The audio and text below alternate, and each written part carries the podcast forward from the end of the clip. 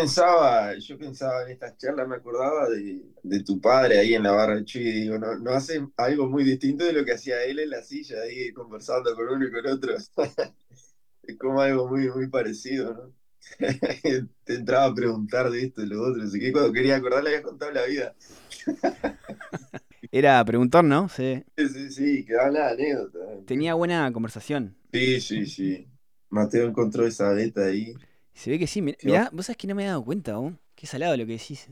Ah, para mí que yo lo pensé ahí cuando venía escuchando, que iba por, ese lado que. Uh. Bueno, estoy acá con Juan Andrés Castaño, que lo presento así formalmente, pero es un amigo que conozco de, de que somos chiquitos, chiquitos, de cortear en la barra del Chuy, más que corretear, de bicicletear en la barra del Chuy. ¿Cómo andas, Juan? ¿Todo bien? Muy bien, ¿cómo estás, Mateo? ¿Todo bien acá? Sí, hay algunos que, que dejan de andar en bici después de grande, y hay otros que seguimos correteando en bicicleta. Hasta, hasta... Qué medio de transporte noble la bicicleta, ¿eh? Pa, sí, sí, sí, tal cual. Es libertad pura y, y está. Sí, la agarrás y te vas para donde quieras en un segundo. Y, Lo más grande que hay. No te dejé presentarte. Bueno, mi nombre es Juan Andrés Castaño Pintos, mi otro apellido. Y bueno, nos conocemos con Mateo de chiquito en la barra del Chuy, andando en bicicleta y eso, y, correteando por ahí. Y me vine para Montevideo, soy de Lascano, vine a Montevideo a estudiar de trabajo social, me recibí y bueno, trabajo en la educación, en la educación no formal con, con niños.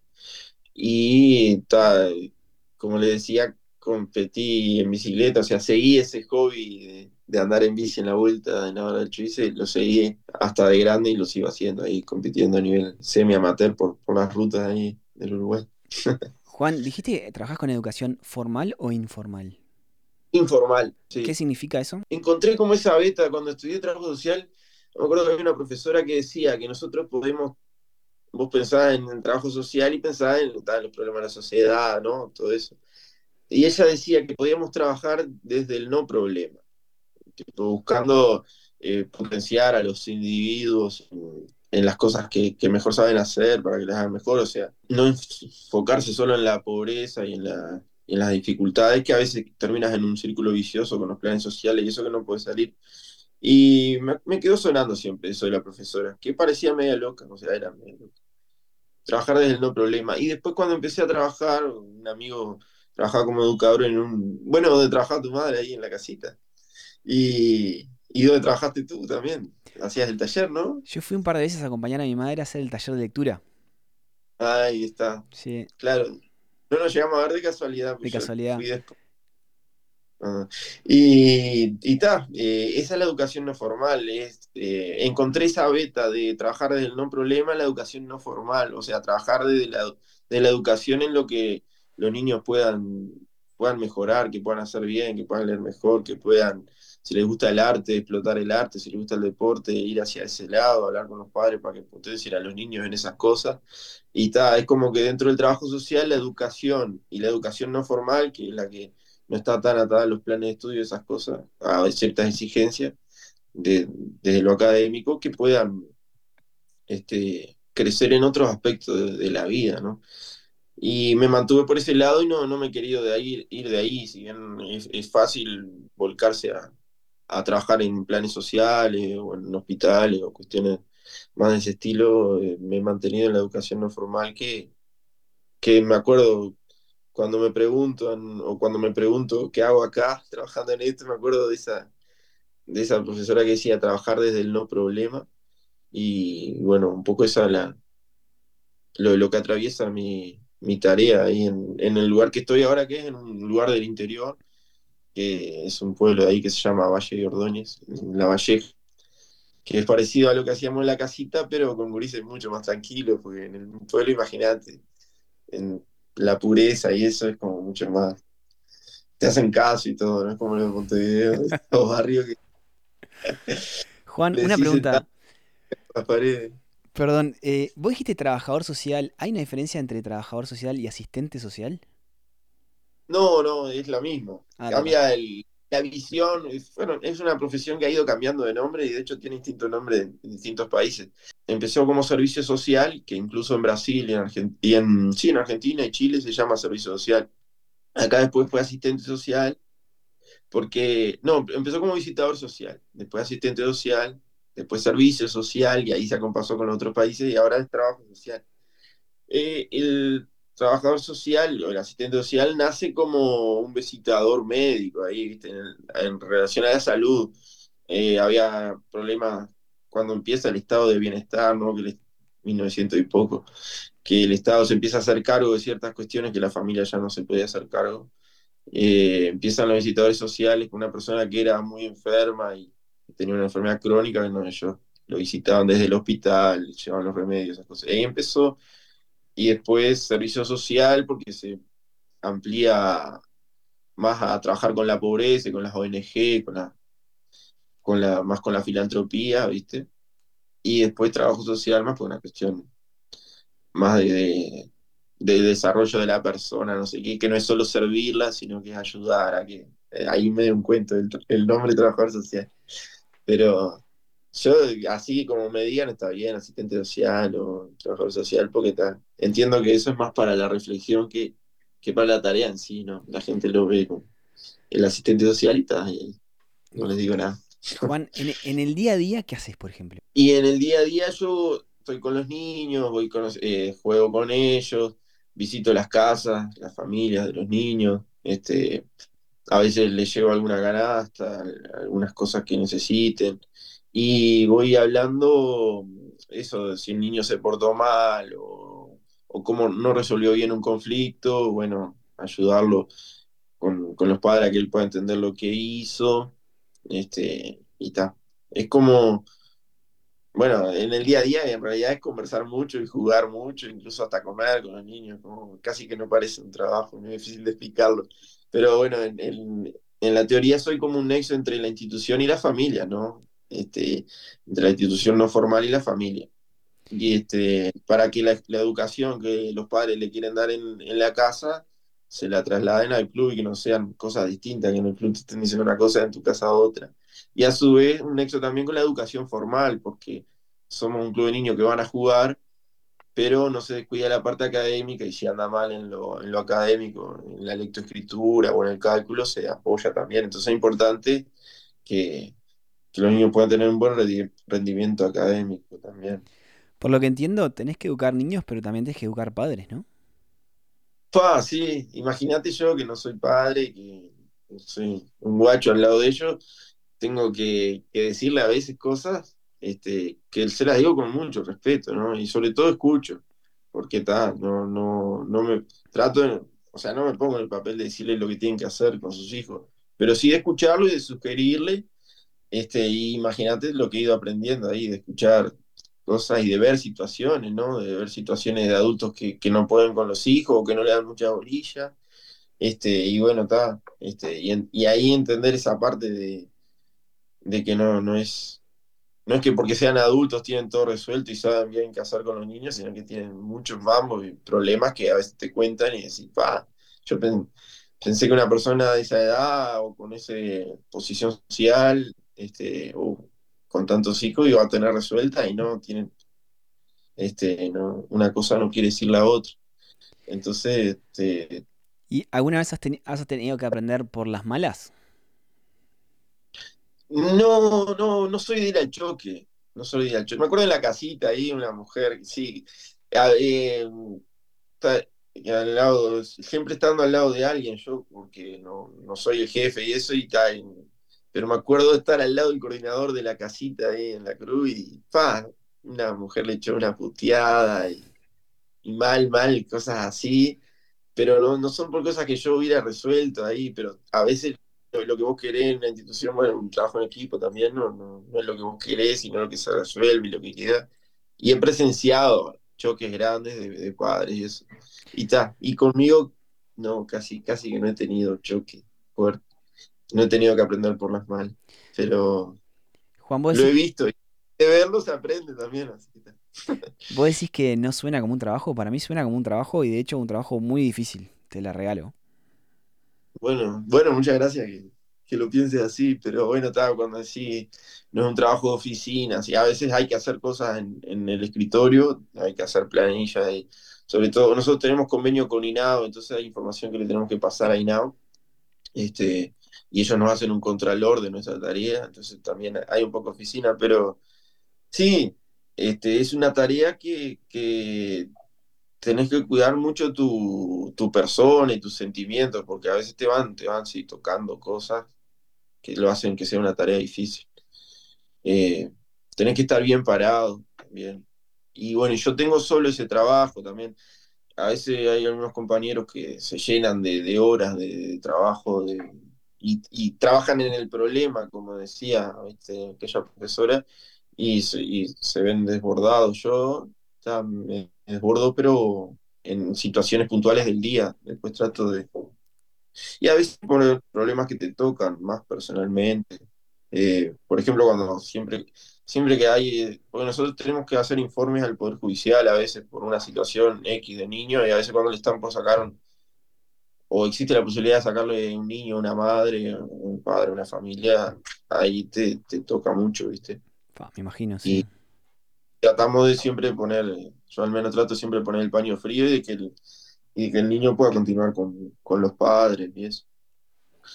Este, Juan, me reinteresa el tema este, es, es, es reinteresante. O sea, no, te digo de meterme a casos puntuales porque me imagino que no, no es correcto discutirlos, pero capaz que en otro momento podríamos charlar más de este tema porque me parece recontra interesante. Es, es, es re interesante para mí.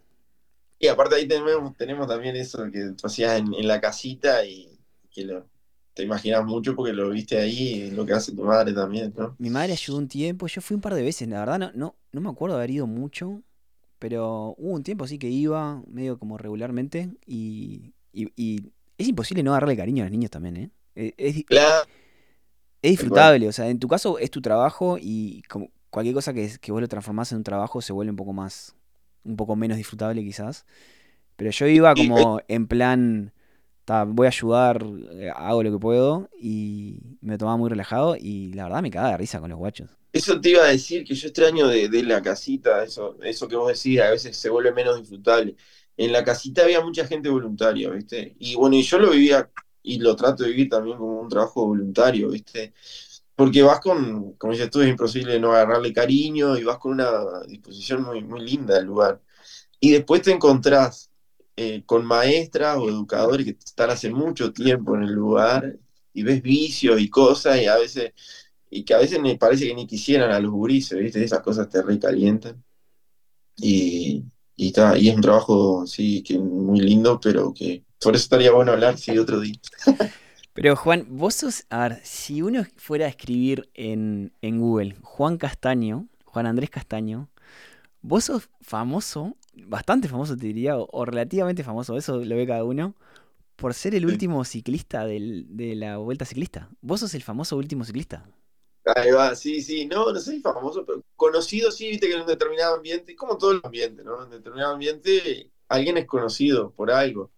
Salís de ese ambiente y está quien lo conoce a este, ¿viste? Pero sí que si voy andando en bici ahí, me cruzo con un ciclista y eso está, viste, ya me conocen ahí, yo los conozco, pero me conocen sí como el último ciclista y después en, en lugares donde paro de repente, que voy andando en bici viajando y y paro a, comer algo, ¿viste? Y nos ponemos a conversar y ah, no sé qué, ah, yo, yo cara conocida, no sé qué. y quedó a raíz de que he competido en la Vuelta del Uruguay y llegué un par de veces, hice arrancar el año, como dice el dicho popular, ya me hice, me hice más, más conocido por ese lado. ¿Cuántas veces corriste la Vuelta Ciclista? Sí, la Vuelta Ciclista la corrí cuatro o cinco veces, a mí me gusta no pensarlo bien medio que olvidarme de las cosas, así, porque un poco me da de poco. Y así las vuelvo a vivir de nuevo, ¿viste? Entonces me gusta medio olvidarlo. Ponerle que corrí cuatro o cinco veces y salí dos veces, último.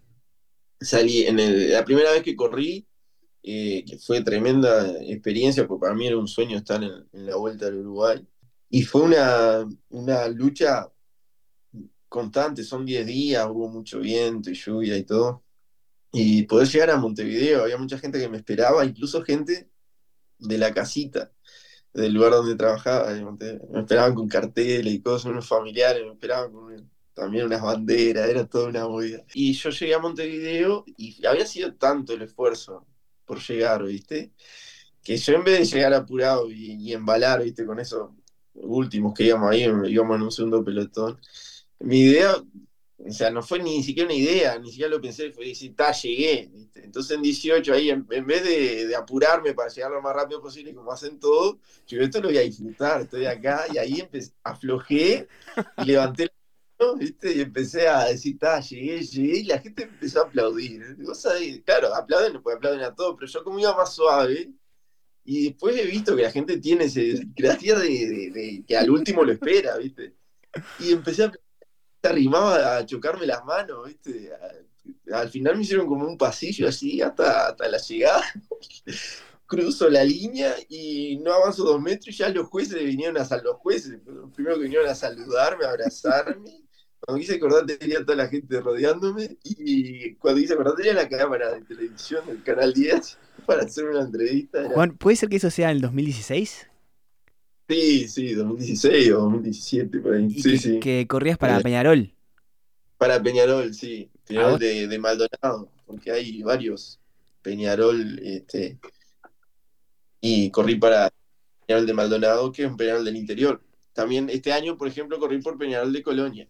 Vos dijiste que apenas llegaste, el Canal 10 se te acercó.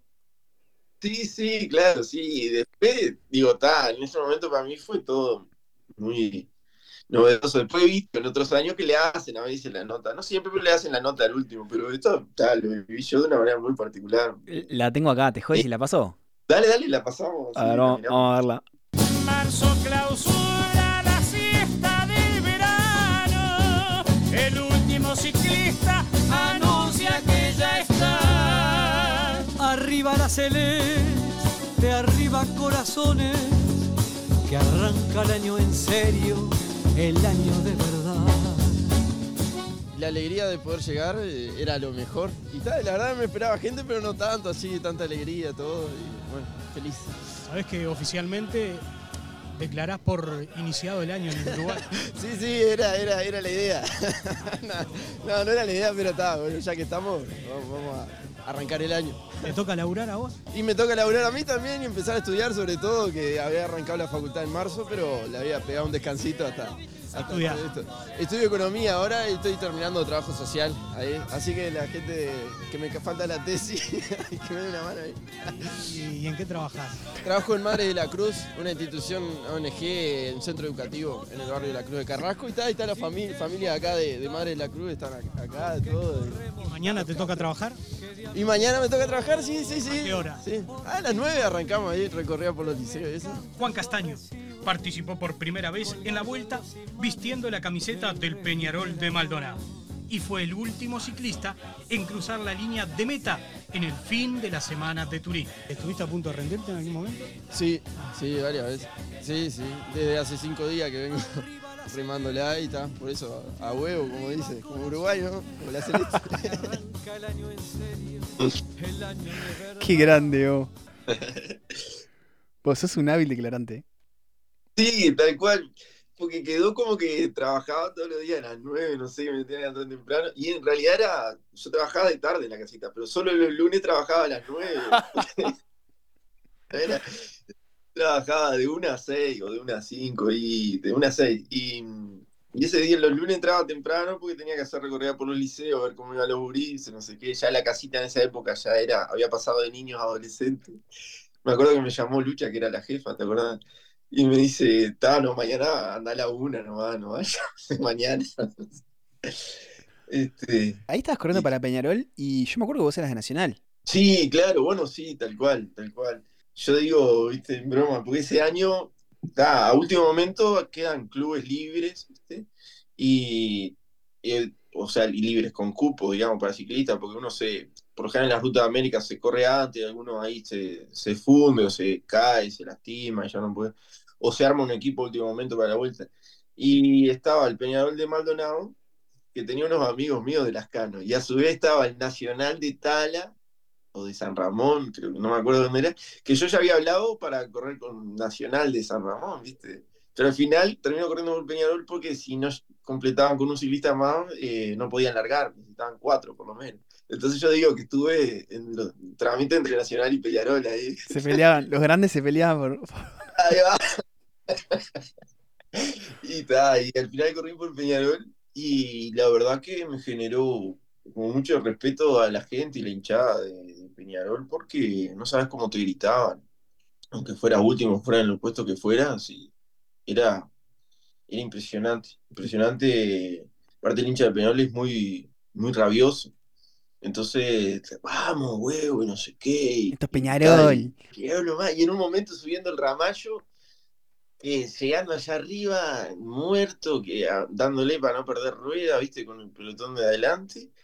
Me grita uno, pero tan enfermo, tan enfermo, oh, Peñarol, oh, Peñarol", que yo no sabía si darle para adelante o parar y decirle, "Ta, mirá que al final no soy de Peñarol. Porque loco daba la porque yo diera un pedalazo más. Y viste, a veces me sentía así, pero entonces, ta, no. Hoy en día sigo, volví a correr por Peñarol. Estoy por Peñarol de Colonia, que está un poco más, más organizado y eso. En Peñarol de Colonia está Dulio Trasante, que es campeón del mundo. Eh, o sea, jugó la final de la Intercontinental, campeón de América con Peñarol. Un loco con, que te transmite, viste, como unas ganas de, de, de superarte a nivel deportivo impresionante. Y está, este, también como que se ha ido de la vida, se me ha ido dando con Peñarol, ¿viste? Estoy en un, club ahora nuevo, de Colonia, que está, que, siento ahí como que es el lugar donde, donde quedarme porque tiene una idiosincrasia muy parecida a la mía de, de cómo ver el deporte y eso, y está, estamos muy respaldados. Y la verdad que está mucho más lindo correr la vuelta por Peñarol que correr, correr por un equipo que no lo conoce. Está, Nacional en este momento no está. Y hay equipos que está, que nadie los conoce, los conoce la gente del ciclismo nomás. Y Peñarol lo, ves bandera en todos lados y se, te gritan. así.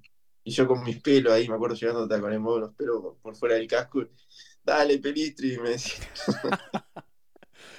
Juan, ¿puede ser que te llamó la gente de segunda pelota también el otro día de, de esa llegada?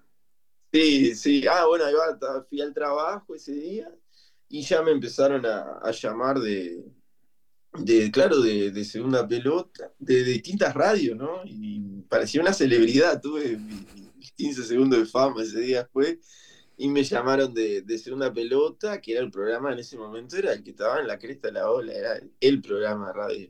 Y me acuerdo de como anécdota, así, ese programa que había hablado el, el que ganó la vuelta, antes que yo, todo serio, todo cosas así, después llegó la entrevista conmigo, los locos se quedaban de risa, pero estaba conmigo, ¿viste? Fue una cosa muy, yo me prestaba también, este, y, y fue estuvo muy buena la nota, me parece, este, porque después la pasaron a fin de año, como las mejores cosas del año, y eso me acuerdo, un amigo la escuchó, y, y uno me decía, y, vos escuchabas lo que te decía la gente, uno del programa, ¿no? Y cuando iba llegando a 18, le digo, ah, digo, sí, digo, no sé, supongo que me daban para adelante. No, no, te decían hijo de puta, no llegues nunca, que arranca el mañana, quédate ahí, que te tiraban, no sé. Cosas de esas, la entrevista hubo varias, ¿viste? Y, y está. Vos sabés que la busqué, la busqué y no la encontré, oh. No, eh, claro, yo no, no tuve, viste, eh, como que no me dio para guardar esas cosas, no tuve, hay, hay audios, ponele que me mandaron y cambié el celular, después ya medio que los perdí, no, no quedó, no creo que haya registro, ¿no? Y después de, en el programa del Juanchi, era en, la- en El Espectador, también un programa, Juanchi, un periodista conocido, y había, estaba, estaba bien. Sí, sí. suena tremendo. Me hicieron, ahí va. Me, está como yo había sido el que había hecho arrancar el año, porque había llegado último, ¿viste? Me preguntaban a mí cómo iba a ser el año, ¿viste? Yo era el que podía dar pronóstico de cómo iba a ser el año. En política, en fútbol, en economía, fue muy gracioso. Y yo me prestaba a eso. ¿viste? ¿Cómo va a ser el año? Como yo estudiaba economía también, este, ¿cómo va a ser el año en economía? ¿Cómo va a ser el año en política, en esto? No, no, fue, fue muy gracioso después de- del Sol FM, y después está de la radio de las Can, bueno, obviamente, cosas, porque si me llamaban de la radio de Montevideo, imagínate de la de las Can. y ahora, y el año anterior, el- después un año, el año que anduve mejor, que venía bien también por Peñarol, eh, Maldonado, pero ese año, aparte me han pasado cosas que ese año veníamos solo, solo yo y, y mi preparador físico, que era, era preparador físico, dirigente, era todo. El, el, el 2020, creo que fue, el Peñarol no va a la, resuelve no ir a la vuelta. Para mí la vuelta es la más importante, está la Ruta América, pero la- yo lo que quiero correr siempre es la vuelta. Y tengo que, que convencer a mis compañeros de equipo para que, bueno, tengo que conseguir alguien que me acompañe, conseguir la plata ahí y conseguir eh, a los ciclistas para ir a correr, ¿viste? Porque necesitamos largar la vuelta y después arrancar. Una semana antes de la vuelta me dice el del Peñarol que no, que no va a Peñarol. Y yo en cuatro o cinco días me pongo la camiseta de dirigente y de, todo y, armo que pueda ir la vuelta, ¿viste? Que podamos ir a la vuelta. Pero los ciclistas no querían correr. Entonces vamos, el viernes los convenzo de ir a que larguen, porque necesitábamos que estudiáramos los cuatro, y después estaba que largaran ellos, se bajaban igual, pero yo quería seguir la vuelta. Entonces, habíamos corrido la ruta de América, uno me dice, sí, bárbaro, pero yo tengo ya pedí licencia en, carnaval, ahora en la vuelta no, si no mi novia, imagínate, me, me, va a correr de las casas, no sé qué, está. Por acá. El otro había tenido un accidente de tránsito unos días antes, que venía en auto, no sé qué, estaba, deshecho de las piernas, no podía correr. Y otro incluso había vendido la bicicleta. Tuve que salir a, conseguir una bicicleta para el otro para que pudiera largar. Este, y bueno, está ahí, fuimos los, los cuatro a la largada, conseguí también la largada, ni siquiera era en Montevideo, era medio lejos, entonces conseguí que fueran en auto, esta gente pidió un día libre para poder ir. Entonces larga la vuelta a Uruguay y salimos todos, volamos a la derecha, ¿no? Porque se largaba del Parque El Plata, íbamos para Colonia. Y los tres de Peñarol me compañía que puedo doblar a la izquierda rumbo a Montevideo. Eso fue una cosa increíble incluso la radio, que, viste que a veces nombra cualquier cosa, a uno de ellos lo nombraba escapado, viste, y lo felicitaban a la madre de uno, dice, mirá, felicitaciones, Matías, no sé qué, que iba escapado, y yo, no, pero si mi hijo no está corriendo, había doblado para el otro lado. Y está ahí, esa vuelta que es increíble, cosas de esa varias.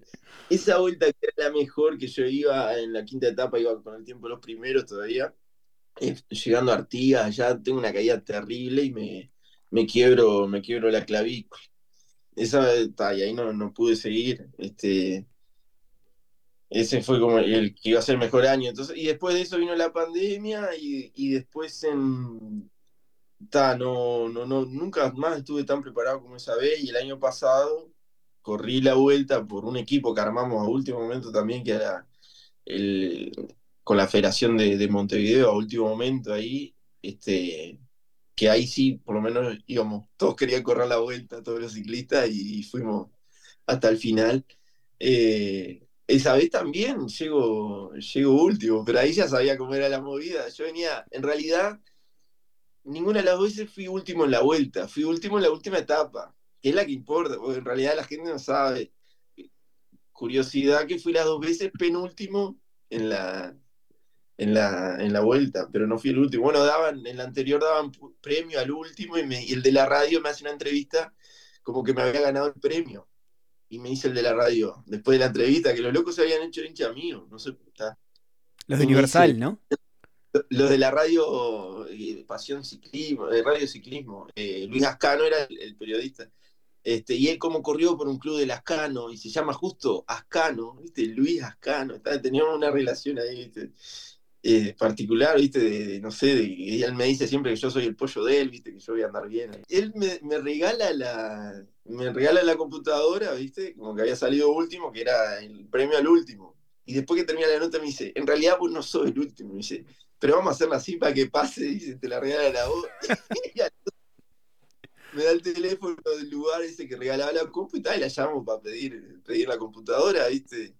Y me dice el hombre, no, no, acá no figura Juan Castaño, último ciclista, acá fulano de tal en la planilla, no sé qué tal, me quedé sin, la compu. Entonces después todo el mundo me dijo, te ganaste una computadora. Y yo decía, sí, sí, me gané una computadora. Pero no, nunca llegó. Y este año, eso por la federación el año pasado, y ta, cuando vi que llegaba a Montevideo, llegamos todos juntos en pelotón, ya entrando por, por la zona de, de UTE, ahí, de por el puerto, ya la aflojé, ya sabía cómo era la movida, y digo, esta no me la pierdo. Y entré, entré saludando ya desde antes todavía. Y, y fue re lindo, pero fue como más alegría, fue, fue, una emoción distinta. Y me acuerdo que la jueza que iba ahí, que me había visto correr de gris chico, me decía, me hiciste llorar, guacho, no sé qué, se ponía, se emocionaba, viste, de verme. Y, ta, y llegué, mucha gente en 18 también, era un día más lindo, entonces había más gente todavía. Y, y ta, llegué y enseguida del, del Canal 10 de nuevo, haciéndome la entrevista ahí. Que esa entrevista ahora no está en YouTube, pero fue, fue muy linda, linda entrevista. También quedó y después vinieron a casa de tarde los del Canal 4, me hicieron una entrevista, el otro día radio, pero todo eso no sé, no, no quedó más tanto en YouTube. Pero ahí también tuve otros 15 segundos de fama después de la, después de la vuelta. Juan, para los abombados como uno, ¿vos te animás a explicar un poquito cómo funciona la, la vuelta ciclista? Y, y, de hecho, no sé cuál es la diferencia entre la vuelta ciclista y la ruta de América. Ahí va, la, Perdón, ¿no? Me imagino vuelta... que esto para vos debe ser muy básico. Sí, la ciclista del Uruguay nace como para imitar lo que en aquella época era el Tour de Francia, Giro de Italia, en 1900 y poco. Y el, hay un club de ciclismo que era el policial que organiza la vuelta al Uruguay. Sería la imitación del Tour de Francia, en una etapa de 10 días en el Uruguay. Y entonces se empieza a hacer. Y claro, en Semana Santa era el día que la gente, la gente no trabajaba, que como es amateur, los lo acompañantes, los dirigentes, todos son los, esa semana era dedicada a eso. Y al tiempo, nace después, pero ya mucho más acá, después del 50, nace las Rutas de América, que es una competencia del Club Ciclista Fénix, que querían hacer una competencia internacional entre Uruguay, Argentina y Brasil. Por eso se llama Rutas de América, que unos años se hizo, pero después ya eso se vino abajo y quedó solo siendo Rutas de América. Y se hace en carnaval. Entonces, como prestigio tiene más la vuelta al Uruguay porque tiene más tradición, es de muchos más años.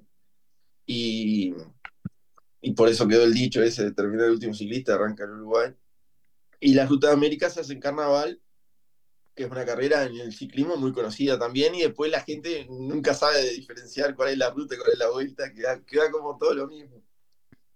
Este, Ruta América en carnaval son muy parecidas. Eh, últimamente la Ruta América estaba haciendo de menos kilometraje y eso, pero hoy en día son muy parecidas. A nivel deportivo, la Vuelta Uruguay tiene más prestigio porque tiene más años y, y es como que todo el, el, ciclista quiere ganar eso. ¿viste? Es como en Europa el Tour de Francia, Italia y Vuelta a España, bueno, está, la más importante es el Tour de Francia, por más que las otras sean importantes también, pero el Tour de Francia es el más importante. Y acá es lo mismo, o sea, la Vuelta a Uruguay, por más que la ruta sea importante, la Vuelta es más. Y bueno, está, es una carrera de 10 etapas, que el que llega primero gana. Pero no es tan así, no es, no es, el que llega primero gana, ¿no?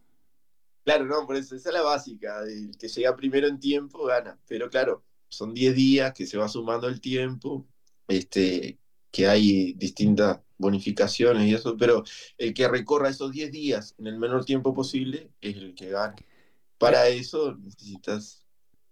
¿Toda la vuelta es en bicicleta? ¿No hay ninguna parte que, por ejemplo, terminás acá, te que mover un poquito en auto y arrancás de otro lado en la, al día siguiente?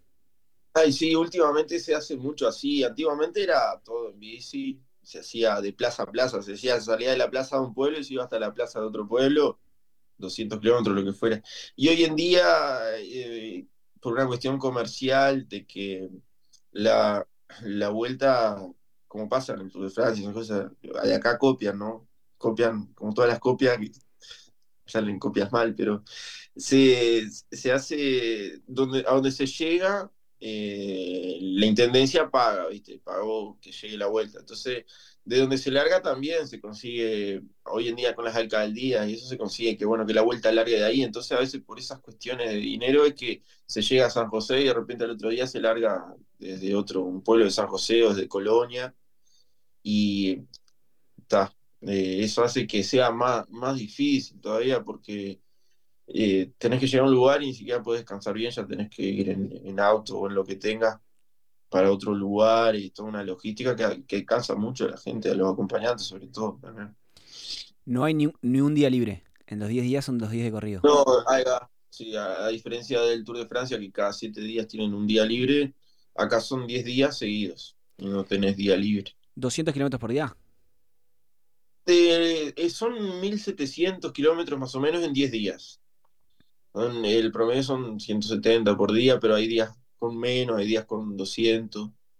Está la contrarreloj también en el medio ahí. Pero son.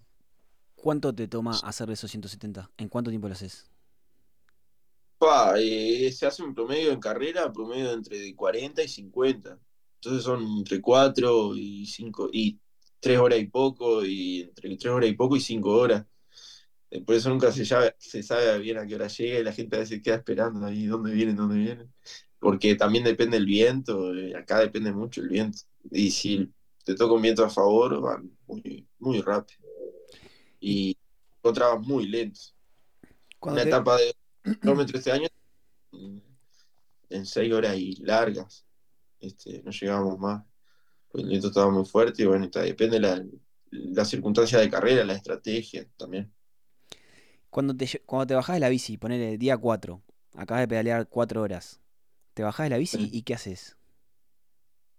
Eh, llegar, bueno, enseguida eh, yo lo que hago es seguir eh, pedaleando un poquito con poca transmisión, aflojando las piernas, ¿viste? Como que en, es- en ese caso sí me parezco más a un deportista, porque llego y hago es- toda esa parte, el- la, la previa del calentamiento y, y el regenerativo lo hago, lo, lo cumplo, porque si no, después al otro día no. Eh, por lo general, los ciclistas llegan y se tiran y quedan ahí sentados y, tal, y después se bañan. Pero yo llego, hago un regenerativo después de 20, 30 minutos suavecito en bici, después estiro, y ahí después recién me alimento algo y, y, ahí me baño y como. Pero bueno, a veces llegás y, y tenés que irte enseguida a otro lugar, porque depende de la logística. A veces no, no, no tienes lugar para quedarte donde llegas y tienes que ir a otro lugar. Esto te hace un poco cambiar. Pero el relativo para mí es fundamental. ¿Te cuidás con la comida o, o como Lima Nueva nomás? Es como como Lima Nueva, sí. Debería, no sé si debería cuidarme o qué, es que consumís tantas calorías y Claro. pones a cuidarte con la comida, después eh, está, a veces te, te volvés medio delicado en el estómago y, y en la vuelta tenés que comer por ahí, comer lo que haya, por lo menos en los clubes que, que yo estoy, ¿viste? Y, y ta, eh, no, no, no, no, tenés, no, no te da tiempo a, a tener mucha delicadeza con la comida. Este año tuve en un club que había mucha comida, nunca me había pasado. Entonces, siempre en los clubes que iba había poca comida. Y este año había comida todo el tiempo y comí Pero por ejemplo, ¿un asado te comes en carrera? No. y lo que pasó este año comí asado. entonces, y me empaché un día, un día tuve que no cenar porque estaba mal, entonces ah, me dolía el estómago, no sabía qué era. Este, me apretaba, yo sentía que me apretaba la, la camiseta y era, y era que tenía como, como un dolor en el estómago. Y está, este, La molleja Que- trancada ahí. y está, eh, incluso eh, ese día yo me había quedado de pelotón, eh, venía mal, mal, me había quedado y, y estaba ahí entregado ya, digo, "Ta, acá pongo mi paso y llego y llegamos a Mercedes, digo, que, sea lo, que sea lo que Dios quiera, doy mi mejor y está. Incluso un, acompañante me dice, dale Juan, que allí van uno, uno, unos ciclistas delante. Le digo, no, sabes que yo no correteo yo no correteo a nadie más, ya ¿Qué hago con la vida? Y puse mi paso y seguí. ¿Puedes creer que ese día, este, estaba bueno, en un momento me molestaba la camiseta, la malla, me tiene unos tiradores, me saco la camiseta y me, y me, me acomodo los tiradores y me vuelvo a poner la camiseta. Ahí justo pasa la moto de la radio y como me saqué la camiseta, dijo la radio que yo había abandonado. Después todo tenía más llamadas preguntándome si de, mis padres, ¿no? Llamadas de familiares, ¿no? De amigos, ¿qué, qué te pasó que abandonaste? No, y fue que dijo la radio, bueno, sigo andando y iba a llegar fuera de tiempo. ¿Puedes creer que hay una caída tan grande, tan grande, que resuelven cosas que nunca, resuelven parar la carrera? Este año hubo una etapa que se paró la carrera, fue justo la etapa que yo iba muy lejos atrás. Entonces cuando quiero acordar, sigo andando y me dice, dale, que están ahí, que están ahí, yo no entendía nada, cómo van a estar ahí si yo venía lejos atrás. Estaban parados en el medio de la ruta esperando a, resolver, no sabían qué, al final por cuestiones de seguridad había muchas que habían caído, habían roto la bici, eso resolvieron suspender la carrera y, esa carrera la, la zafé en tiempo, porque también tenés que, que yo no te había explicado, que para llegar, eh, para poder continuar los días siguientes tenés que tener un tiempo de llegada, no podés llegar fuera de, de determinado tiempo si no estás fuera de carrera. ¿Y ese tiempo se día- calcula, por ejemplo, si, que- eh, en base a los tiempos de los demás? ¿O, o de- antes de salir dicen, vos, esto hay que hacerlo en tantas horas? Ahí va. No, no, en base al tiempo de los demás. Es un porcentaje del primero. Es entre un 15, un 20%, un 10%. Depende de las condiciones climáticas o cómo se haya dado la carrera. Sí, si el primero hace la, la etapa de cuatro horas, ponerle que son sí, 300 y algo. ¿Cuántos minutos son cuatro horas? son 240. 240 y va, tenés que hacerlo en un 10% de eso. Si llegás 24 minutos fuera de eso, ya estás afuera. Ahí va. ¿Cuál es el peor día de los 10? Eh, bueno, no, no- nunca lo sabés. Porque ahí va, Ah, eso claro. decía un chileno que ha vuelto al Uruguay acá, que, que había corrido en Europa en- en- a, a primer nivel y decía que era en el Tour de Francia, en la Vuelta a España. Hay días que vos sabés cuál va a ser el peor día porque va a ser el día que va a haber más montaña, ¿no? O se espera por lo menos que sea el peor día. Y acá en Uruguay eh, no sabés porque depende de los vientos, depende de las circunstancias de, la, carrera. A veces una etapa larga puede ser muy fácil, si es un viento a favor, como nos pasó este año de Montevideo a Durazno, o puede ser muy difícil una etapa corta con viento cruzado. Entonces no sabes cuál va a ser el peor día.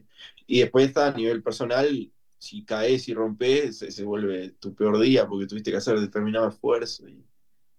Mm. ¿Y Hay tenés, varios peores en realidad. tenés un tramo que sea tu preferido? Eh, sí, sí, capaz que Montevideo Durazno se hace linda por la ruta y por general vientos del sur, este, más viento a favor. Y después eh, Melo 33, 33 Melo, es de una, una carretera de mucha quebrada. Y eh, acá hay una carrera popular que es la doble Melo que se hace ahí, que, que tal, que es mi tramo preferido, sí, por la, por la dureza que tiene. A pesar de que yo ando muy mal en esa dureza, pero bueno, a mí me gusta igual. Como decía uno, no es que subo muy bien los repechos. El problema es que los otros suben mucho más rápido que yo, pero yo me considero bueno subiendo. Yo no me acuerdo de quién es la historia que escuché una vez en la radio que decía que le preguntaban cómo andaba la bici a un ciclista famoso, no me acuerdo quién. Y el loco dice, imagínate, la largo en los repechos. Sí, se andaría. Se andaría. No quería subir. No, no. Sí, tal cual, es que la bici uno ve, te pregunta a la gente a veces si, si la bici esto, si lo otro, pero te, te cansás y te pesa. Son livianitas, pero pesan mucho. La Te bici, igual. La bici que tenés vos, por ejemplo, son, son, son tremendas chivas, ¿no? O sea, son, ¿cuánto, son muy caras. Sí, soy, son muy caras, sí. Hoy en día hay bicicletas entre 4 mil, 5 mil dólares y más también. Yo tengo una, una bici eh, del 2014 por ahí, un diseño que, que fue de ese año y no hay muchos más, y es la que uso, porque y ta, considero que la bici no importa mucho. Siendo de determinado material que es fibra de carbono, ya está. Y las ruedas que tengo ahora son de fibra de carbono y ta, son buenas. Pero sí, en, en realidad hay, hay mucho marketing y hay bici hasta de 12 mil dólares. Pero bueno, lo que cambia son las piernas la- y la cabeza, sobre todo, del que va arriba, ¿no? Yo he tratado de mejorar mucho la mentalidad. ¿Qué me decís de las bicicletas esas que tienen cambios automáticos? Sí, eh, cambios eléctricos, en Eléctricos. realidad. Sí, eh, claro, eh, lo que hace es que sea más precisa la, el pasaje de, de una corona a otra, pero por eso, para mí que no hace mucha la diferencia. Pero ¿cómo funciona eso? Eh, aprietan un, un botón y el, el cambio ya tiene una batería que cambia, va cambiando. Entonces da como cambios muy precisos, pero no sí, lo normal es que sea preciso, difícil. El problema con la tecnología es que mientras está la tecnología y después cómo arreglarla, ¿viste? O los, los errores que puedas tener. Y pasó en el, en el Tour de Francia un competidor que eh, se había olvidado de cargar la batería, o sea, los mecánicos se olvidaron de cargarle la batería, en un momento no pudo hacer más cambios y le quedó en el más pesado. Eh, y está. Y dio la casualidad ese ciclista que es Rigoberto Urán, un colombiano, esa, está linda, esa etapa yo la vi en vivo. o No sea, me digas que es el que el, el del público le da la bici. No, no, esa no. No, no, este continúa en su bici y, ta, y termina, termina ganando esa etapa. Increíble. Mirá. Solo podía hacer cambio del plato. Solo cambiaba el plato porque la manija de lo- del cambio se le había quedado en el más pesado. La manija derecha. Solo podía cambiar el plato que era el izquierdo. Y al final termina ganando esa etapa, unos huevos tremendos. Eso me hace preguntarme, ¿qué tan importante es la bici y qué tan importante es la cabeza? O sea, porque en definitiva, todos se matan con consiguiendo tremendas bicicletas, no sé qué, y a este se le tranca la bici en el cambio pesado y aún así gana. Sí. Y era un loco que no era, no era tan ganador, ¿viste? O sea, un loco que anda bien, pero no era los ganadores. Y esa vez como que encontró una rebeldía, ¿viste? Que lo hizo, lo hizo ganar. Entonces, sí, la cabeza es muy importante. Como en todo deporte y como todo en la vida que uno lo va aprendiendo, descubriendo, ¿no? Porque después te van pasando cosas en la vida y vas a decir, pa, pero esto acá es cabeza, hay que meter cabeza. Y ahí el deporte es la escuela de la vida, cada uno tiene su escuela. En mi caso, el ciclismo, mm, cuando te pasan cosas en la vida, si está esto como en la bici, tengo que hacer tal cosa y tal otra para adelante sin pensar en negativo, porque el momento que perdés pensando en negativo, estás perdiendo de avanzar y estás perdiendo de posición y es, peor. Entonces, es muy importante la cabeza. Yo es algo que, y es muy difícil de trabajar, me han dicho a mí, también así hablando con, con amigos, con gente que sabe. eh, a veces el, el- músculo, el corazón, la potencia está como más claro a nivel de, ciencias, ¿no? Y vos lo sabés bien cómo se puede trabajar para mejorar esas cosas. Pero a nivel mental, este, está, hay, se habla, ¿viste? Pero no se sabe qué porcentaje de importancia tiene la cabeza. Es más difícil trabajar, o sea, transformar a una persona que... Hay gente que es ganadora, que, que nace ganadora, no sé, son esos cracks. Pero transformar a una persona perdedora, en mi caso, ¿no? A nivel, ponerle entre comillas, pero, pero sin comillas también. Transformar a una persona perdedora en ganadora, ¿cómo lo hace, no? No solo... No, no estaría fácil. Y es lo que estoy trabajando mucho. Este, y lo bueno que la cabeza la entrenás en todo el tiempo, no precisas entrenarla solo en la bici. O sea, en todo lo que hablamos recién, en todos los aspectos de la vida, tenés que entrenar esa mentalidad, esa cabeza, y, y es lo que estoy trabajando más para, para este año, para la vuelta y tal. ¿Y cómo, cómo haces para trabajar eso? Vas analizando, pienso yo, ¿no? Pero vas analizando, analizando los pensamientos negativos, ¿no? Lo que te dicen, yo no puedo con esto, y, y decir, pa, ¿cuántas veces al día te aparecen esos pensamientos, ¿no? Entonces, cuando aparece un pensamiento, decir, bueno, no lo voy a escuchar o voy a seguir. Y después, por un lado, creo que combatiendo el pensamiento negativo que te viene, ¿no? Naturalmente, porque tenemos tendencia al error, ¿no? El ser humano, tenemos tendencia al error, creo. Y después trabajar con, trabajar la fe en el sentido de, de un, un sueño, un deseo, una posibilidad que, que se va a dar en, un futuro. O sea, sacar lo negativo y pensar en lo positivo, que sería, bueno, valorar el momento, pero pensar en, en- en que, puedas ganar, que puedas ir bien, que- tener fe en que va a salir bien las cosas, ¿no? Como cuando van a operar una persona, no un familiar o algo, bueno, está, ¿qué pensamiento? Es mejor que vengan ahí y tal, negativos, ya sabés y tratás de, de dejarlos para atrás y decir, bueno, está, va a salir todo bien, y bueno, en eso. Empezar a, o sea, me estoy animando a pensar de que, de que puedo andar bien, y eso que hasta ahora nunca lo pensaba, era pensar en aguantar, en soportar el rendimiento. Con los años Ah, también, ¿no? sí, sí, claro. ah, Por eso te decía recién, hay gente ganadora que ya viene con eso desde que nació, no sé, o capaz que es ganadora en el deporte y en, o en determinadas cosas, y en determinadas otras cosas no es ganadora.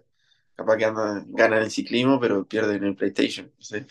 Pero que sea ganador en, en- en- lo que vos querés ganar es, es difícil, ¿no? Hay gente que está, que, que lo logra, que o ya viene con ese chip, pero los que tenemos que, que generarlo, lograrlo, sea, lleva trabajo.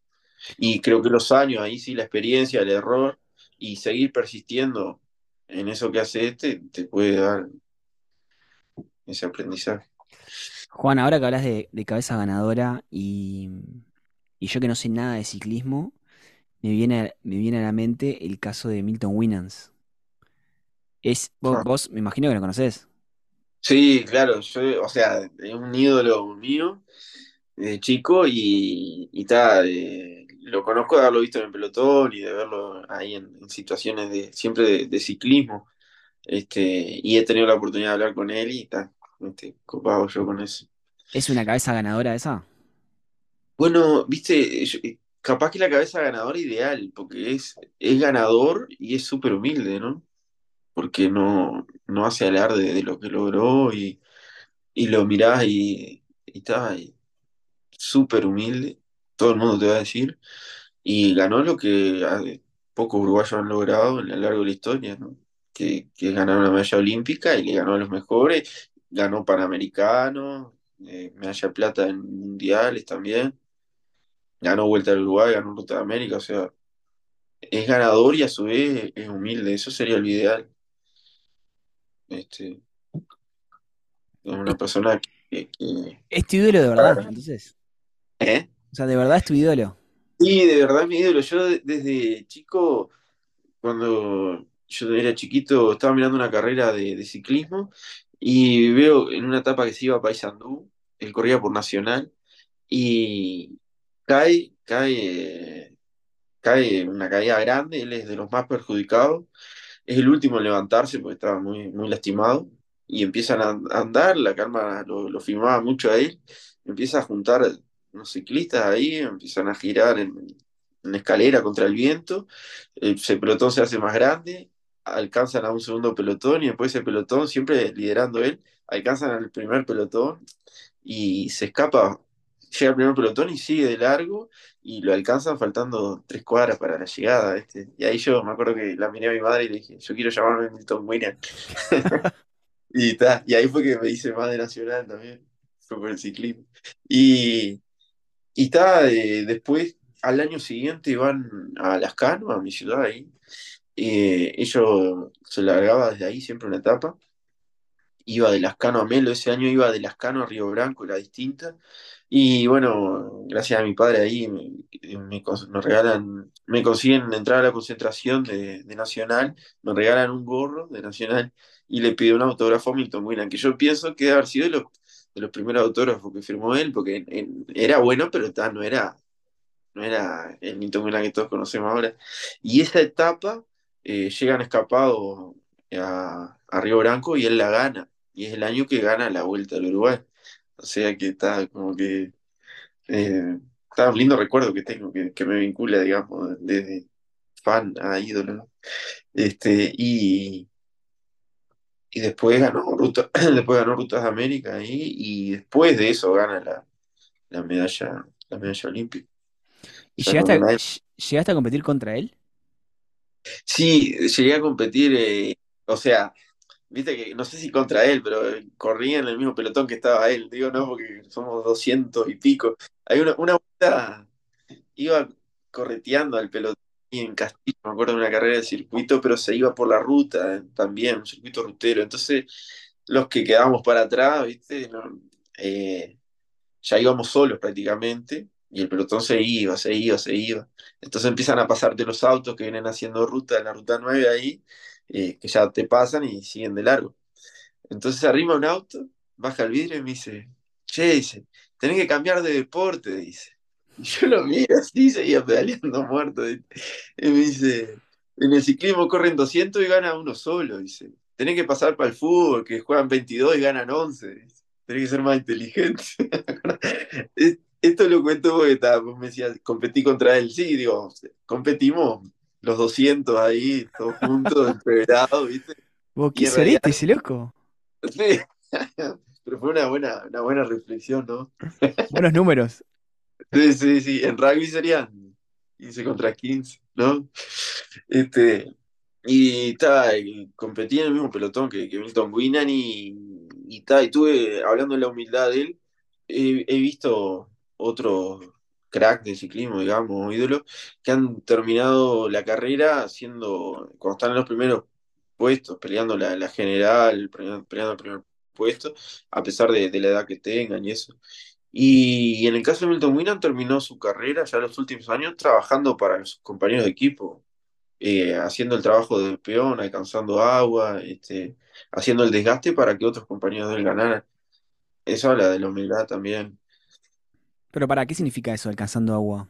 O sea, ¿él, Eh, no, él no corría o corría? Él, él corría así, pero viste que somos seis ciclistas por equipo. Y hay dos de esos seis, por lo general, que se dedican a, a bajar a la cola del pelotón, pedir agua, eh, comida al acompañante que te alcanza en auto y después tenés que volver y eso implica un desgaste y un descuido también de las primeras posiciones, porque si bajás a pedir agua a la, a la cola del pelotón, después para de repente puede haber ataques, se, se, ahí, se parte el pelotón y ya la carrera quedó adelante y vos quedaste atrás.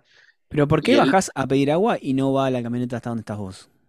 porque el pelotón se estira y a veces viste que tiene hasta 200 metros de, estira- de estirado, dos cuadras. así. Entonces la camioneta no puede ir hacia adelante, la camioneta puede ir hacia donde está el último ciclista por una cuestión de seguridad y eso. Si no, todos se agarrarían de, la camioneta ahí a pedir agua desesperado. Entonces bajás a la cola del pelotón, levantás la mano, ahí vienen, pero eso demoran en venir porque cuando vos bajás ya hay otra gente que pidió agua, tenés que esperar toda una organización ahí que está, está bien interesante.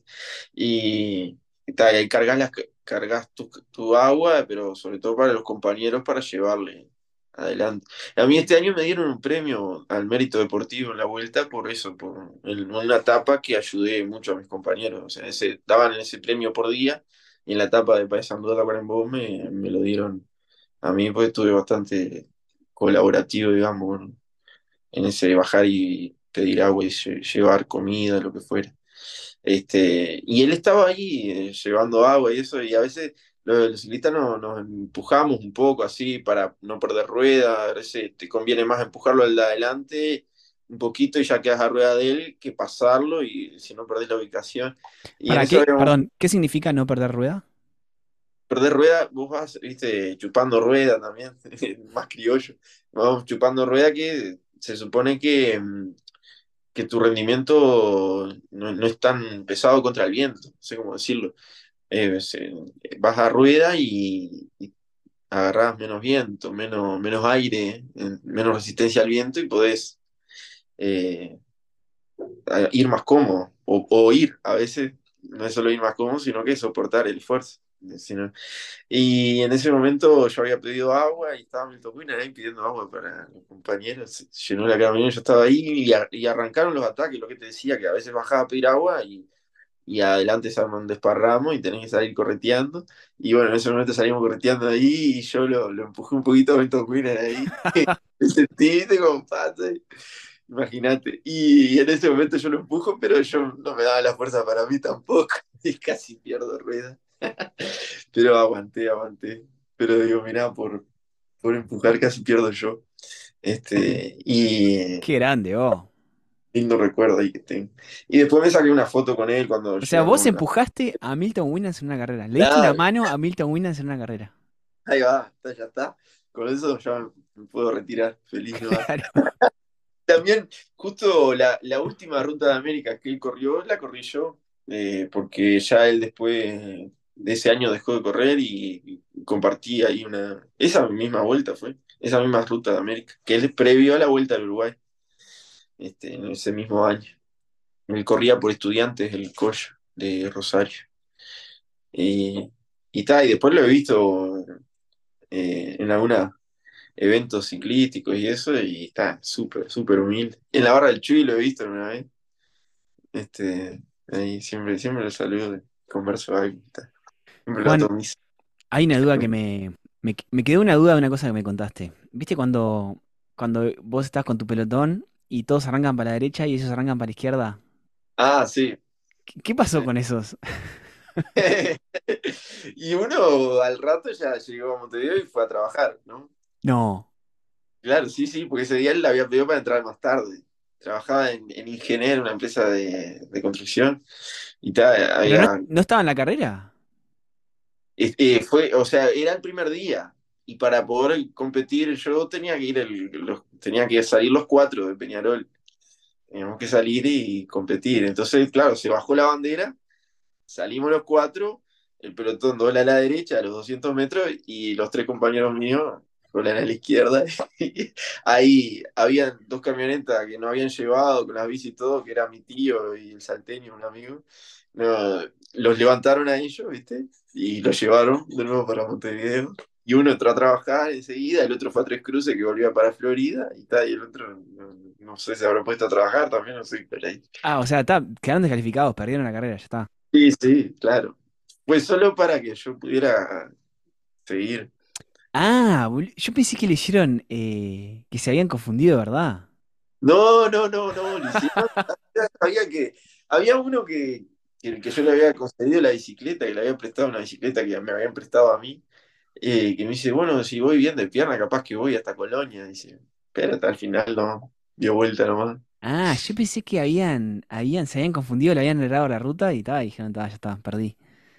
No, no, no, ya ellos ya iban con esa mentalidad, Está así como hay otro, otro, o sea, porque están, y en realidad fueron para darme una mano a mí para poder largar, porque ellos ya no querían correr la vuelta al Uruguay y habían corrido la ruta de América.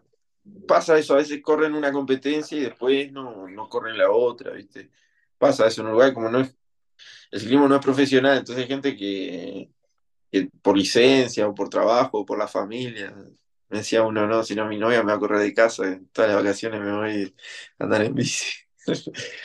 Semana Santa, ¿viste? Semana de turismo. Y había otro, un año que corría, había otro que corrió, pero sabía que el, el- sábado eh, no, no podía llegar. Tipo, el domingo no iba a llegar porque el sábado tenía el bautismo de un sobrino, no sé qué, y, ta, y corrió ocho días, después se bajó, fue al bautismo.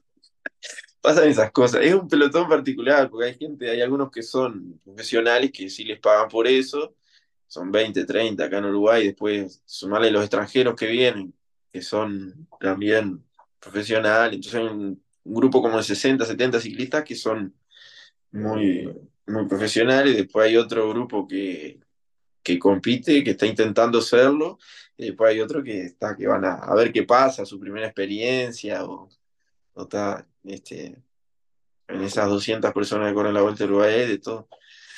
Entonces, eh, al, al ser desigual, después hace que mm, cuando hay ataques y eso a nivel competitivo, de, tenés que estar lo más adelante posible porque es donde van esos, ese grupo selecto, digamos, de profesionales, después el resto ya se queda, o, eso hace luchar mucho las posiciones también en, la- en las carreras. Yo pensé que se habían confundido, o que habían arrancado para el lado equivocado y dijeron, "Ta, ya está.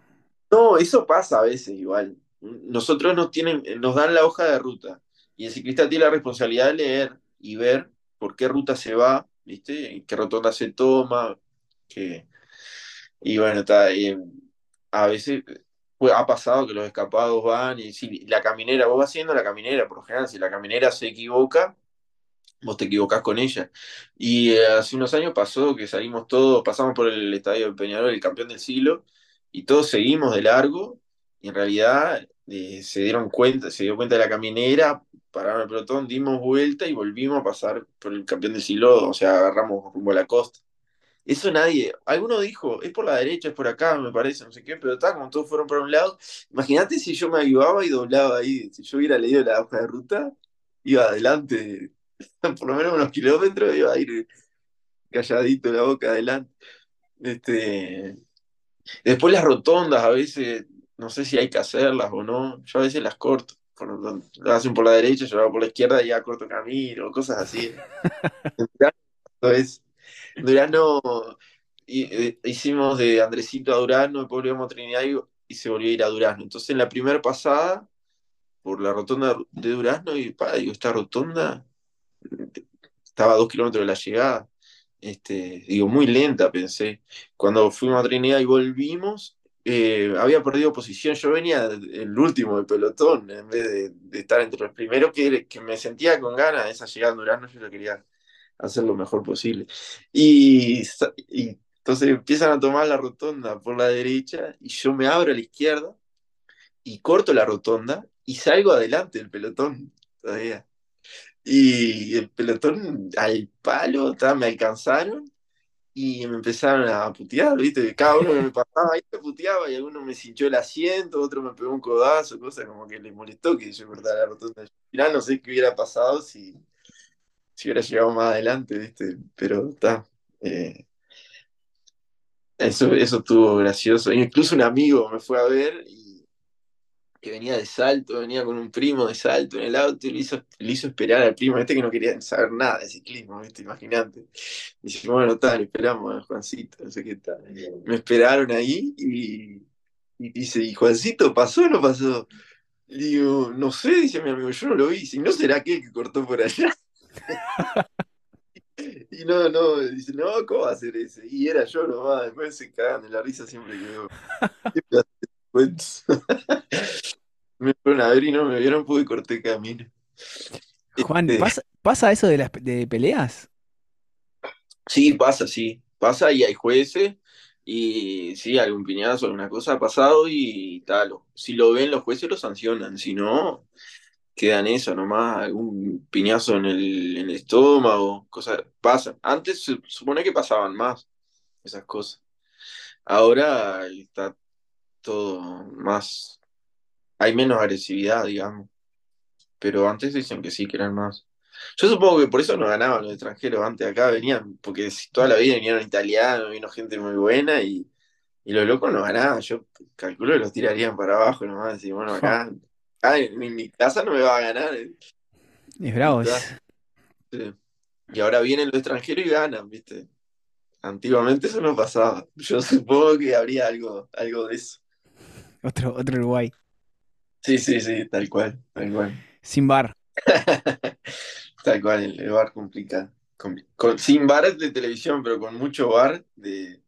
Porque lo, eso también es una tradición en el ciclismo, de los, los acompañantes, la gente que va ahí acompañando, está ahí, como la semana que tiene de, vacaciones también, y de salir, y, y está, salen a un bar a tomar algo, están medio mal dormidos, son los que más laburan. El ciclista descansa, todos descansamos, pero los acompañantes son los que le meten todo el día y, ta, y algunos se, una copita, algo también se, se toma. ¿Tomás agua en la carrera o tomás algún Gatorade, algún, alguna energía, alguna pichicata? Tomo, tomo eh, agua o refresco, sí, Gatorade, sí, lo que haya también, pero mucha agua, eh, ahí sí soy prolijo, tomo bastante agua durante el día, después que llego de la competencia, eh, estoy tomando agua, de tarde y hasta la noche tomo bastante agua, que eso me dijo un preparador físico que estaba bueno sobrehidratarse para no, no tener, no tomar tanta agua en carrera y no llegar a sentir sed. Entonces al otro día en la carrera no tomo tanta agua como el resto, que son de tomar mucha agua. Y está, y sí, refresco, o ga- Gatorade, lo que sea. Gatorade lo encuentro salado, me gusta mucho, pero está, también como, comés cosas en la carrera y está. Cuanto más cómodo vas, que estás más preparado, podés comer mejor o, o estás más atento a, a tomar agua, a hidratarte. ¿Qué vas, Eh, cereales, barra de cereales, eso. sí, barra de cereales, dulce, Ticholo. este, hay algunos que te llevan aceitunas, no sé si arman una picada. Porque le viste que la camiseta tiene bolsillos y en esos bolsillos guardamos la, la comida. Todo eso es tradición de ciclismo. Antiguamente siempre se, se comió, se comió en las carreras, porque eran las carreras eran muy largas. Ahora son largas, pero como que se va, las bicis van más rápido. Y, ahí está. En las carreras está la anécdota de uno que le decía, dice, Cubica, ¿tenés, tenés algo? Y dice, tengo sardina, tengo sardina. ¿Sabes, sabes? Dice, pues decía, ¿sabes, sabes? ¿Sabes, sabes? Tengo sardina. Dice, tengo pan también. decía.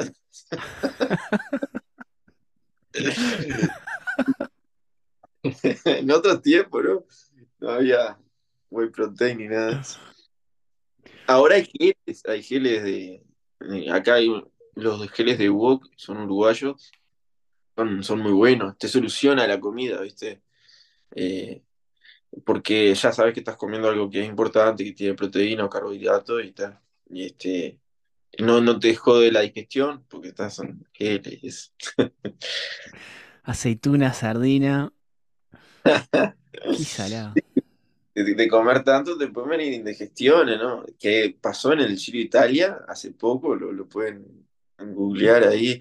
Eh, Tom Dumoulin, un holandés que ganó el, Tour de Giro Italia, creo que era el Tour de Francia hace unos años, le vino diarrea y estaba, él estaba como líder, tenía un minuto sobre los, sobre el seguidor, un minuto y medio. Y se subió a una montaña muy importante, y todos sabían que lo iban a atacar, y él venía ahí en un momento se tira para el costado, para el pasto, la cámara lo filma hasta el momento que se saca la camiseta, que se daba a entender de que iba al baño, ¿viste? En el medio. el Tour de Francia ahí.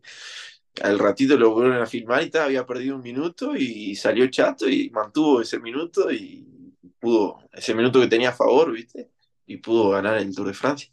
Pero, digo, esas cosas pasan a nivel profesional, ¿no? Fa. Hoy todavía. ¿Qué necesidad tendría ese hombre para, para parar en el medio del Tour de France?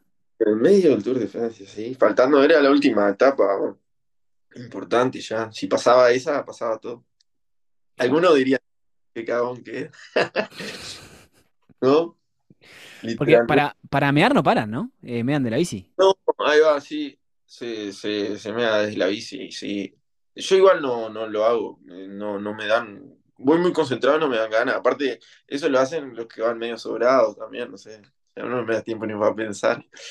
Este, y a veces paran, cuando paran lo- los líderes ahí, incluso paran a caminar. Y paran de a 10, de a 15, ¿viste? Y después se juntan esos 10, 15, llegan un ratito al pelotón, porque el pelotón ahí ya le afloja también. Pero, como te digo, no, no podés eh, desconcentrarte. Tengo un compañero de ciclismo eh, de equipo que paró y se ve que había tomado mucho líquido, más que el resto, y ta, arrancaron todos los otros que habían parado y él no podía arrancar todavía. Y cuando arrancó, o sea, ya se le habían ido y se le fue los autos, la caravana, se fue el pelotón todo y llegó lejísimo atrás por, por haber perdido ese, ese momento de, de rueda, digamos, por haber parado. Se ligó la meada del entrenador. Pero bueno, curiosidades. Qué historias, ¿eh? Hay mil historias de, de la vuelta ciclista, me imagino. Sí, sí, sí, sí. ¿Pasás Genera- por, genera- pa- pasás por las cano? No, no he pasado por las canos. Y el año que pasaba por las canos, que yo corría, porque después de aquella etapa que te conté, la de Milton Milan que ganó, que salía de las canos, se dejó de hacer, eh, se dejó la salida de las canos. La, eh, ahora las rutas estaban muy mal y eso, y se dejó. Y el año que, que pasaba de nuevo por las canos fue el año que yo me quebré la clavícula, así que no, no pude pasar, que yo ya tenía pensado. Ya me iban- venían diciendo que hablar ahí, que me dejaron pasar primero por mi pueblo, no sé qué, que ya, ya lo iba conversando, pero no, no llegué, me quebré antes. Qué cagada eso, ¿eh? ¿Te caíste y te quebraste? Sí, la clavícula, en la, cuando iba a Artigas. ¿Feo? Sí, eh, con, sí, pues me tuvieron que operar. Se quedó uno encima de la otra, o sea, un hueso encima del otro. ¿Ahí qué fue? ¿Te Mm. tocaron o, o te caíste solo? ¿Cómo fue? No, yo toqué a uno. Era, viste que cuando vas, como todo, cuando vas más cansado, oxigena menos el cerebro y cometes errores más fácil. Y había- era una etapa de mucho viento que sa- sabía que iba a haber ataques. Como pasó este año en la vuelta, la, eh, la etapa que más o menos los equipos saben cuándo va a pasar lo peor, cuando vienen muchos ataques, hay una etapa que es que, que define mucho el resto. Y ese día hay mucho nerviosismo y bueno, en esa, esa vez fue, este año cayeron, cayó gente muy importante y se suspendió la carrera, ¿te acuerdas que te contaba? Hasta hace un rato. Y, es, y ese año, tal, importante que cayó fui yo, nomás. ese año, digamos, de, de cerca de Salto, ahí a Artigas y había ataques constantes, había mucho viento cruzado, se estiraban la fila y en un momento yo quedé atrás, cuando se reagrupa el pelotón pienso, no puedo quedarme atrás de nuevo, empecé a pasar, no había banquina, entonces empezás a pasar por el medio del pelotón, no había mucho espacio y le toqué la rueda. El de adelante frena un poquito, pero estaba como en el tránsito, el, que va atrás tiene la culpa, y le toqué la rueda al de, al de adelante y ahí me caí muy, yo venía medio parado de los pedales y me caí muy hacia adelante ta, no, no fue muy rápida la caída, fue más bien torpe, por, como te decía, por no, no estar pensando bien lo que hacía de- del cansancio. Y ahí al toque te diste cuenta. Sí, sí, sí, sí, porque no quedó el hueso, no para afuera, pero se notaba clarito. Ah. Este, me levanté enseguida todo, pero no, no podía seguir. Este, y bueno, ahí terminó la vuelta.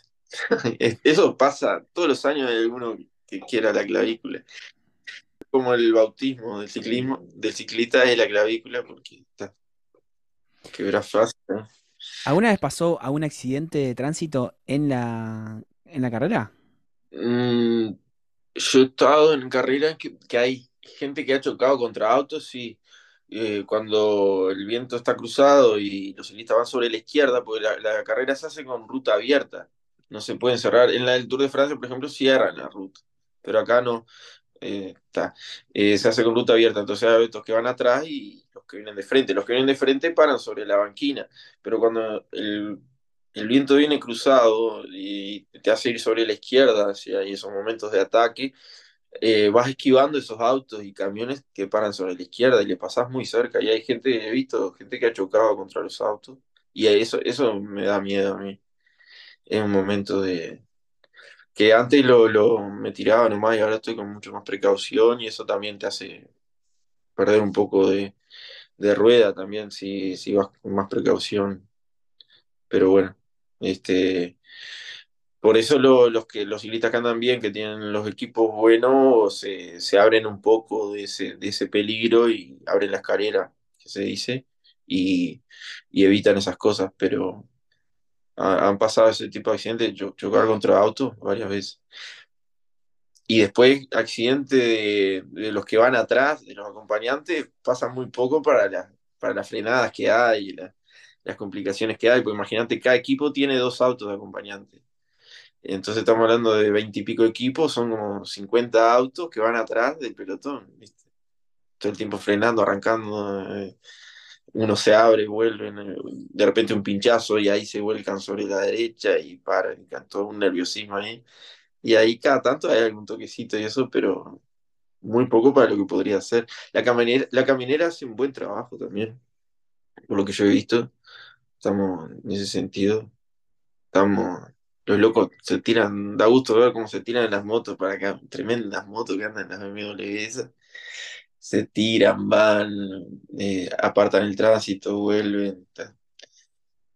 Y ellos vas compartiendo la vuelta con esa gente también, con, con los que arman todo el circo, digamos, con la de la, televisión, que los ves todos los días, con los de la caminera, todos los días vas a firmar, tenés que firmar la planilla antes de salir, entonces buen día por acá, buen día para allá, ¿viste? A los de la caminera, a los jueces, a los de la televisión, a los acompañantes de otros equipos a los de la publicidad que andan, ¿viste?